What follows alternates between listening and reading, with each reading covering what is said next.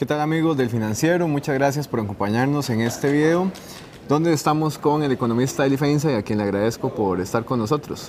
Muchas gracias Manuel por la invitación, un placer como siempre estar por acá. Muchas gracias don Eli.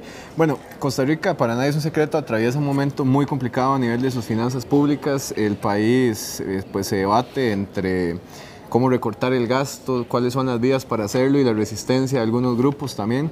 Y por eso hemos invitado a Eli para conversar sobre un tema que desarrollamos en el financiero y es la posibilidad de cerrar algunas instituciones públicas, cuáles serían esas instituciones públicas y por supuesto también la opción de vender lo que se llama popularmente la joya de la abuela, don Eli. Entonces, ¿qué tal si empezamos hablando un poco ¿Cómo fue que el, Estado se fue haciendo grande y cómo fue que esas instituciones vinieron a, suplir algunas necesidades de inflexibilidad que tenía el gobierno central, verdad?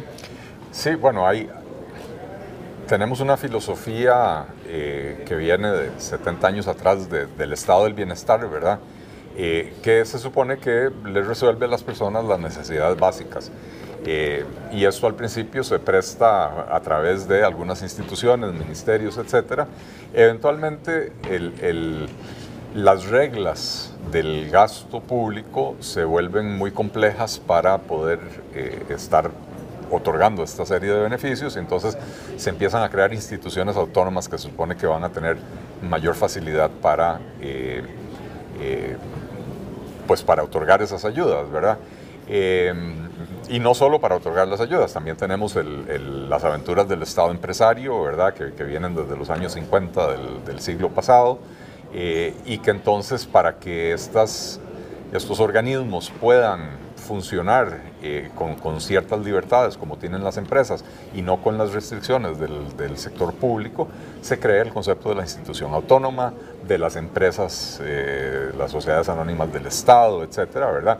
Que no solo les dan la mayor flexibilidad para eh, llevar a cabo su cometido, sino también mucha mayor flexibilidad para disponer de los dineros eh, de una manera que sin los controles que tienen las instituciones estatales, eh, pues ha llevado a lo que tenemos hoy en día, ¿verdad? Que es una proliferación de puestos, eh, de jefaturas por todas partes, jefes sin, sin subalternos, eh, escalas salariales realmente insostenibles, la multiplicación de los pluses salariales, ¿verdad? Y entonces, pues sí, al final de cuentas hemos terminado con un aparato estatal enorme, a pesar de que la, digamos, la, sabiduría popular dice, eh, y sobre todo proviniendo de la izquierda, que el Estado ha sido desmantelado en los últimos 30 años, lo cierto es que nunca ha crecido más el Estado en términos del número de instituciones que se fueron creando que en estos últimos 30 años, ¿verdad? Entonces, hoy tenemos 320 y resto instituciones eh, eh, existentes, muchísimas con funciones duplicadas, otras cuyos objetivos iniciales ya dejaron de existir, ya se cumplieron o la necesidad que iban a suplir ya dejó de existir, ¿verdad? Pero la institución ahí sigue, ¿verdad? Eh, y entonces ha representado un costo enorme para la economía. Noel, justamente uno de los temas que, analizamos para, para, el especial que llevamos en el financiero sobre este tema es un poco el comportamiento de cuándo es donde se dispara la creación de nuevas instituciones, ¿verdad? Y vemos que a partir de, de los 60, bueno, por supuesto que en los 40 y 50 hubo pues una creación bastante importante de instituciones con las reformas, pero eh, con la nueva constitución, pero luego viene un pico nuevo que es en la década de los 70 y hasta los 2000, ¿verdad? En los últimos 11 años, del 2011 al 2019, se crean apenas dos instituciones. Entonces, creo que se va comprendiendo un poco la, cómo la creación de instituciones pues, va afectando al Estado. Desde su perspectiva, don Eli, ¿cuáles son algunas de las instituciones o de las áreas, ¿verdad? Porque tenemos el sector social, por un lado, tenemos el sector de vivienda, por el otro lado, eh, tenemos el sector financiero. ¿Cuáles son algunas instituciones? que usted ve que podría el gobierno tomar algunas decisiones como de cierre o de fusión? Bueno, es que en todas partes, ¿verdad? Eh, eh, empecemos por el área social. Eh, llegamos a tener 44 o 45 programas de combate a la pobreza. La pobreza tiene estancada 25 años en, por encima del 20%. Entonces uno tiene que empezar a cuestionarse, bueno, ¿qué, qué hemos hecho tan mal? que el país destina como, como porcentaje del PIB una cantidad enorme de recursos para el combate a la pobreza proliferaron las entidades de atención a la pobreza y sin embargo la pobreza no disminuye, ¿verdad? Eh, tener 45, 44, 45 programas quiere decir que uno tiene 44 directores ejecutivos, 44 departamentos legales, 44 eh, plataformas de servicio, 44 proveedurías, etcétera, ¿verdad? Entonces, eh, y por supuesto, auditores y todo lo demás. Entonces, hay una multiplicación de funciones eh, cuando lo que se podría hacer es fusionar buena parte de estos programas. De hecho, hay algunos que deberían ser cerrados porque simple y sencillamente no hacen nada, ¿verdad? Recientemente eh, se dio a conocer el caso de, una entidad que otorga becas en Punta Arenas, específicamente para la provincia de Punta Arenas, que se comió todo su capital y la, entidad sigue existiendo, manteniendo, eh, creo que eran siete funcionarios, gastando varios cientos de millones de colones al año sin otorgar más becas. Y entonces, eh, y con una cartera morosa sorprendentemente alta, ¿verdad? Entonces, hay algunas de ellas que por algunos de esos programas podrían desaparecer, otros deberían de fusionarse de manera que por lo menos en lo que son los gastos administrativos de los programas podamos ahorrar eh, eh, una buena cantidad de recursos para que ojalá así un poco más de recursos le llegue a la gente pobre que, que, los necesita, ¿verdad? Y esto, para no hablar, que no es el objetivo del programa hoy, eh, para no hablar de que el enfoque de combate a la pobreza mediante la entrega de ayudas es un enfoque erróneo, ¿verdad? Deberíamos de estar pensando en cómo darle a las personas las herramientas necesarias para que se puedan sostener por sí mismos y no estar dependiendo per sécula de eh, las ayudas, ¿verdad? Creo que ese es un tema muy interesante que podemos tocar más adelante, sobre todo cuando tengamos los datos más nuevos de pobreza que se publican hacia final del año, ¿verdad? Volviendo al tema de las instituciones, bueno, el gobierno se aprobó el año pasado una ley que vuelve a transferirle las potestades de las instituciones autónomas eh, presupuestarias al Ministerio de Hacienda y se las quita la Contraloría General de la República y eso se debe reflejar en el presupuesto del 2021. ¿Qué efectos cree usted que pueda tener esa ley, por ejemplo, de que vuelve a darle ese control al gobierno central y se lo quita la Contraloría? Eh, bueno, el hecho de que el control lo tenga el gobierno central no es garantía de absolutamente nada, eh, excepto que va a transparentar la realidad de las finanzas públicas, ¿verdad? Porque hoy en día consideramos presupuesto nacional solo lo que le presenta el gobierno a la Asamblea Legislativa, que realmente es, es, un segmento muy pequeño de lo que es todo el aparato público. Todas las instituciones autónomas van a la Contraloría y eso como que pasa por debajo del radar, ¿verdad? Al final de cuentas, la Contraloría, eh, eh, en la revisión de los presupuestos que le toca hacer hoy en día, eh, tiene más poder que la propia Asamblea Legislativa en términos monetarios, ¿verdad? Entonces, esto va a permitir transparentar eh, el tema del gasto público, que el, que, el, que el público entienda que todo eso también es gasto público. Y que a pesar de que muchas de esas instituciones dicen, no, pero es que nosotros generamos recursos, por ejemplo, la caja por la vía de, las cuotas de la seguridad social, eh, Recope porque vende, o, el ICE porque vende combustible, bueno, combustibles y electricidad, etcétera, eh, pero al final de cuentas sigue siendo parte del sector público, sigue siendo gasto público y eso hay que transparentarlo para para poder ponerle un control al, crecimiento del gasto. Parte de la problemática que estamos viviendo hoy, de la, lo que yo he llamado la rebelión de las entidades públicas que no quieren someterse a la regla fiscal, es parte precisamente de eso, de que por el hecho de que no entran en el presupuesto nacional, se cree que entonces ya eso, como no afecta el cálculo del déficit, eh, no habría que tocarlo, cuando el Estado es uno solo, eh, uno solo compuesto de 325 entidades, pero es un solo Estado costarricense y entonces el gasto público tiene que ponerse bajo control en su totalidad. Don un par de sectores o, si se quiere, ministerios que se pueden considerar los reyes de las instituciones desconcentradas y autónomas son el Ministerio de Obras Públicas y Transportes y el sector cultura. Correcto. En el Ministerio de Obras Públicas, bueno, tenemos a todos los consejos, el de Nacional de Vialidad, el, de Transporte Público y demás. Las hermanitas perversas que decía don Luis Guillermo Solís.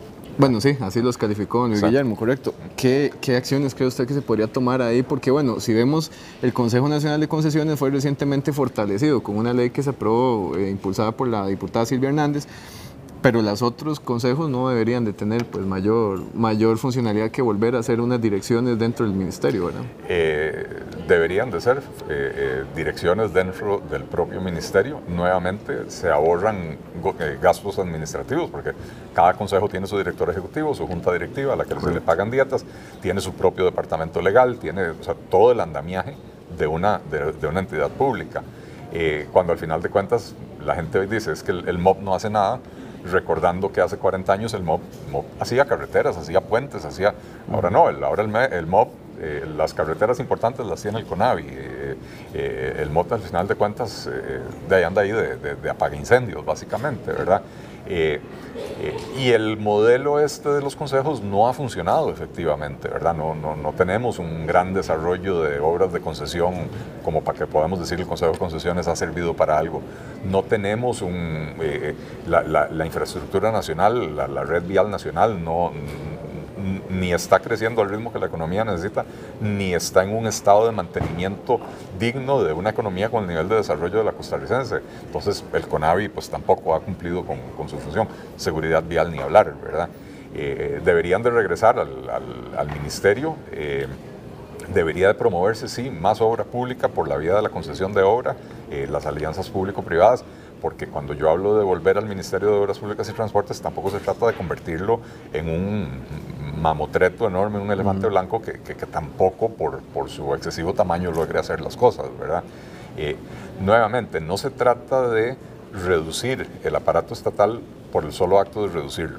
Si bien es necesario recortar el gasto público, y, y, en esto quiero ser muy claro, yo sí hablo de recortar el gasto público, porque hasta ahora lo que se ha hecho en la reforma fiscal y, otros proyectos son intentos de contención, lo cual quiere decir que se va a limitar el crecimiento, no que se va a recortar el gasto, ¿verdad?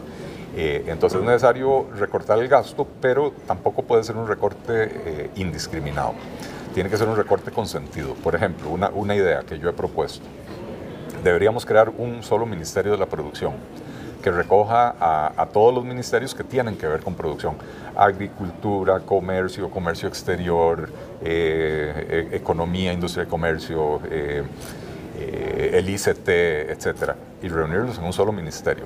No solo por el ahorro que esto generaría, sino por lo que esto implicaría en términos de la formación de política pública. Hoy en día un grupo de presión, digamos sector arrocero, ahí se reúne con el ministro, el ministro de Agricultura dice, sí, tienen razón, vamos a otorgarles X. Él no tiene que pensar si ese X le puede generar un encadenamiento de demandas de los industriales, de los comerciantes, de, de los operadores turísticos, no tiene que pensarlo porque no es su responsabilidad. Si hacemos un solo Ministerio de la Producción, cada vez que el ministro se sienta a negociar con un grupo de presión y el grupo de presión exige A, B o C, él tiene que estar pensando, bueno, mañana me voy a reunir con otro. Hoy me reuní con los agricultores, mañana me voy a reunir con los industriales. Y, va a tener que pensar en la forma de hacer una política de desarrollo eh, que sea global, que sea congruente, que sea coherente, en vez de tener políticas independientes que muchas veces son contrarias la una a la otra, una para agricultura, una para el sector comercio, otra para el sector industrial, otra para el sector turístico, eh, que es lo que tenemos hoy, una dispersión de políticas públicas que impide que el Estado tome un rumbo claro. Noel, usted trae un concepto muy, muy importante a la conversación y es el tema de de fusión también de instituciones, ¿verdad? Había un, esfuerzo que había presentado Otón Solís cuando fue diputado del proyecto Cerrar, ¿verdad? Cuyo nombre ya de por sí no, no cayó muy bien en, algunos sectores políticos. Eh, ese proyecto básicamente proponía reducir el tamaño del sector social y crear un ministerio eh, rector de, toda la parte de asistencia social y de ayudas sociales y de lucha contra la pobreza y quitaba algunas instituciones como el IMAS y, el, bueno, las becas y demás y las llevaba ahí. En el sector social, ¿usted ve viable o cree que podría ser el primer sector en el que se pueda hacer este tipo de esfuerzos? También un poco entendiendo los tiempos políticos en los que estamos. Bueno, yo creo que es, que, que, es no sé si, si, hablar del primero, yo no veo por qué no hacer en simultáneo la creación de un ministerio de asistencia social que reúna todos estos 40 y resto, a ver, las funciones de Limas, más las otras 40 y pico programas que existen, ¿verdad? Eh, que lo reúnan en, una sola figura, porque eso no se podría hacer simultáneamente con la creación de un ministerio de la producción, ¿verdad? Y entonces eh, eh, ahí nos, nos ahorramos, no sé, 20, 30 instituciones que, que, que, hoy en día de por sí no están cumpliendo un rol, un rol importante. El, el, momento político nunca es bueno. Nunca es bueno porque siempre va a haber oposición. Usted va a cerrar un programa y aunque las personas de ese programa se puedan trasladar, porque si el programa cumple un cometido eh, y las personas tienen funciones significativas, simplemente se van a trasladar del programa X al Ministerio Y, ¿verdad? Eh, aún así va a haber gente que va a perder el empleo, porque si uno va a reducir la estructura administrativa si uno va a eliminar departamentos legales, si uno va a, unificar las, las, ventanillas de atención al público, etcétera, va a haber gente que se va a quedar sin empleo. Entonces, oposición siempre va a haber. Eh, momento político ideal, eh, el, el, único que me puedo imaginar eh, sería demasiado perverso, que es que el país colapse mm. y que en, en, una situación de una crisis extrema nos veamos obligados a hacer ese tipo de cosas, ¿verdad? Yo quisiera que el país encuentre la, la la fuerza de voluntad y la convicción de hacer estas reformas antes de provocar un, descalabro económico. Bueno, recientemente y antes de esta entrevista conversaba con la ministra de Planificación, Pilar Garrido, y ella hablaba de que la primera línea del gobierno es terminar la parte de consolidación fiscal con las propuestas de reactivación económica que ya han presentado y proyecto de empleo público y que estarían pensando en una segunda línea, o sea, vemos que no es una, una prioridad inmediata. El gobierno, la presentación de este gran proyecto de fusión, de cierres y demás, pero que sí llegaría antes del 2021 evidentemente en medio también de alguna coyuntura sindical no muy, no muy buena para el país. Entonces, ¿cuál es la lectura que hace usted de este momento? Lo estaremos viendo para el próximo año, posiblemente, esta iniciativa. En medio de la discusión, perdón, de la, de la ley de empleo público. Eh, yo creo que, a ver, el gobierno como que quiere llevar esto de manera secuencial, ¿verdad? Entonces ya tienen la reforma fiscal, quieren ir ahora con la ley de empleo público y después de la ley de empleo público entrarle al, al, tema de la reforma del Estado. No sé qué tienen ellos en mente cuando hablan de reforma del Estado. Yo lo único que he visto, acciones concretas, fue un anuncio que hizo la ministra Pilar Garrido eh, cuando dijo, acabamos de cerrar las primeras seis instituciones estatales. Y me, pongo yo a investigar de qué se trata el asunto y es un decreto que emiten donde mandan a cerrar instituciones que nunca existieron, que fueron creadas pero sin presupuesto, por lo tanto nunca vieron la luz, nunca nacieron. Y entonces, perdón, si eso es reforma del Estado, porque eso, eso es lo que hace es quitar un poco de papel del escritorio. Usted tenía el escritorio muy, muy, muy lleno de basura, quitó un poco de papeles, pero usted no ha reformado el Estado haciendo eso, ¿verdad? Entonces, ¿qué tiene la ministra en mente cuando, o el gobierno en general, cuando hablan de reforma del Estado? Para mí sigue siendo un misterio. Ahora, hacerlo secuencialmente me parece que es, eh, es un error desde la perspectiva de, de, los tiempos de la política, porque se va, se va a llevar el resto de este año con la reforma de la ley de huelgas, sin lograr esa reforma va a ser imposible pasar la, reforma del empleo público. El empleo público se va a llevar buena parte del próximo año.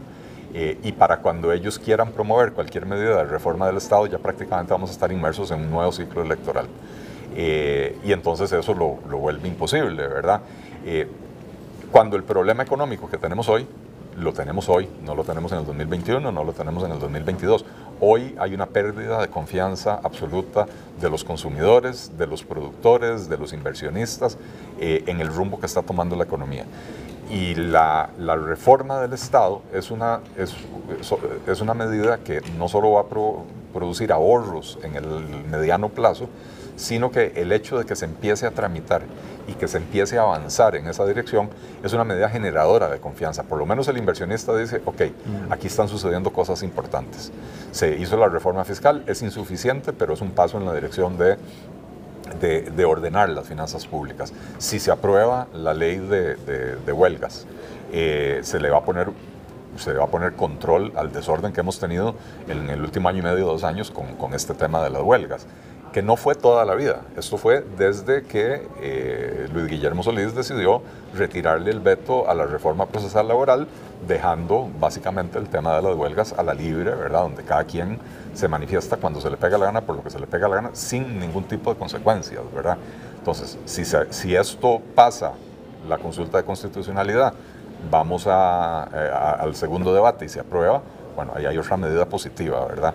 Eh, si, si, la reforma del empleo público es una reforma que vaya a nuevamente producir un ahorro en el gasto público, también será una medida positiva. El proyecto de ley que presentó el gobierno lamentablemente presenta escenarios y no sabemos cuál van a adoptar los diputados, pero cuatro de esos cinco escenarios lo que producen es un incremento del gasto público en los primeros 20 años, cuando es justamente cuando tenemos que recortar el gasto público. No podemos simplemente decir, vamos a aumentar el gasto público ahora porque dentro de 20 años va a caer. Porque cuando necesitamos recortarlo es hoy, porque hoy es cuando tenemos déficits del 6-7% durante 10 años seguidos, ¿verdad? Don hay un tema, bueno, que no quiero que, que, se acabe el tiempo sin que lo toquemos y es el tema de la posible venta de, instituciones, ¿verdad? Ah. Lo que se conoce popularmente como las joyas. Las joyas. Las joyas. ¿Cuáles son algunas de esas joyas que usted ve? Porque también ahorita tenemos joyas, pero si no se venden pronto, puede que no valgan lo mismo ahora que podrían valer más, más adelante, ¿verdad? Y eso es un magnífico punto, Manuel, porque, a ver, en Costa Rica por, por tratar de cuidar las joyas las terminamos perdiendo y vea, vea lo que pasó con el Banco Anglo, vea lo que pasó con el Bancrédito, ¿verdad? Eh, nuevamente con la mentalidad de que el ahorro no, o sea, no tiene que ser ahorro simplemente por el ahorro, sino que tiene que ser buscando generar eficiencia, buscando generar reactivación económica. Eh, uno de los mayores problemas que tenemos en este país es el, costo del crédito. Los empresarios se quejan constantemente de que endeudarse en este país es carísimo, ¿verdad? Porque los márgenes de intermediación son muy elevados. Y esto se debe básicamente, a final de cuentas, a que tenemos ahí tres elefantes blancos, los dos bancos estatales y, el banco paraestatal de los trabajadores, ¿verdad? Eh, con unas estructuras administrativas hiperinfladas. Eh, que, que, son los líderes en el mercado, son los que básicamente determinan tasas de interés y tienen unos márgenes de intermediación eh, enormes, ¿verdad? tremendamente elevados. Este, y la única forma de reducir eso es introduciendo mayor competencia en ese mercado. La gente se engaña pensando que porque hay 8 o 10 bancos privados y hay 8 o 10 cooperativas de ahorro y crédito, que eso significa que hay competencia. No, en realidad no hay una competencia efectiva. Lo que hay son bancos relativamente más pequeños que se han acomodado a la ineficiencia de los bancos estatales y ganan su dinero siendo más eficientes aprovechándose de esos márgenes elevados, ¿verdad? Eh, entonces, vender el Banco de Costa Rica eh, debería ser, pero ya, ¿verdad? Y en una licitación pública internacional con, con, el requisito ineludible de que el comprador sea un banco internacional de primer orden para que venga aquí a meter competencia de verdad. No, no es vendérselo a, a, un grupito de cooperativistas de, de eh, X lugar, ¿verdad? Porque para que se queden en manos costarricenses. No, esto se trata de meter competencia en serio, ¿verdad? Entonces el Banco de Costa Rica. Eh, siempre en el sector financiero, el INS. El INS perfectamente es una institución que podría ser vendida, este, eh, o buena parte de su cartera podría ser vendida, ¿verdad? Con un valor muy alto que podría incluso ayudar a disminuir el endeudamiento público o a promover obra pública, etcétera, ¿verdad? así que ahí tenemos dos importantes. Eh, Recope yo creo que ya hoy no vale nada, no, no, como para pensar en venderla, ¿verdad? Eh, Recope habría que cerrarla y, crear una oficina que administre los, los poliductos y los, eh, los tanques de almacenamiento eh, y que se lo alquilen a las empresas petroleras que quieran importar petróleo a Costa Rica. Entonces ahí hay almacenamiento, ahí hay eh, poliductos, cobran un peaje, se transporta los combustibles por ahí. Noeli, disculpe que le interrumpa. De hecho, usted ya, ya toca un punto muy, muy importante y es, bueno, habla de, empresas que son muy vendibles porque están muy bien, Banco de Costa Rica y, y, el INSS. Tenemos a Alice, que está en una situación financiera complicada, pero que en otro tiempo pudo, era una joya muy valiosa y que no, podría, no deberíamos dejar que se siga depreciando. Y por otro lado, bueno, usted toca Recope, ahí hay otras instituciones como la FANAL, ¿verdad? Que son más pequeñas, que de pronto podrían servir también. También. Sí, o sea, instituciones como FANAL no van a hacer la gran diferencia, pero FANAL hace rato habría que venderlo. O sea, yo no entiendo un Estado costarricense que monopoliza la producción de alcohol para después emborrachar a la gente y el mismo Estado proveerles los servicios de desintoxicación. ¿verdad? Para mí no tiene ningún sentido. Eh, y sobre todo que eh, eh, es una fábrica muy mal manejada, que está desperdiciando, era un país donde la gente consume bastante licor que esa fábrica tenga pérdidas cuatro años de cada cinco realmente no tiene mucho sentido, ¿verdad? Eh, lo del ICE es un tema políticamente complicado. Eh, porque en el momento en que usted propone vender el ICE, eh, se acabó el mundo y, se bloquea el país completo, ¿verdad? entonces yo, yo, creo que en, el tema del ICE habría que sí promover una apertura en la generación de electricidad promover también la eficientización de la operación del ICE y esto implicará en alguna medida que habrá que recortar esa planilla, ¿verdad? Que, es enorme, eh, pero lo que ha hecho el ICE en los últimos años no podemos permitirlo, ¿verdad? Producir, digo, construir plantas eh, hidroeléctricas al doble o al triple del costo, con atrasos de años y a veces décadas, eh, construir plantas eólicas a, a tres veces el costo inicialmente considerado, ¿verdad? Eh, porque ese es el otro gran problema del que se quejan eh, los empresarios en este país. Hablamos del financiero, ¿verdad? El costo del endeudamiento, pero el costo de las energías es otro de los grandes problemas, ¿verdad? Eh, y el tercero es el costo de la contratación de, de personal, ¿verdad? Que ahí eso no lo resolvemos vendiendo instituciones. pero el tema del ICE es crucial, abrir la generación y la distribución a, a mayor competencia eh, para obligar al ICE.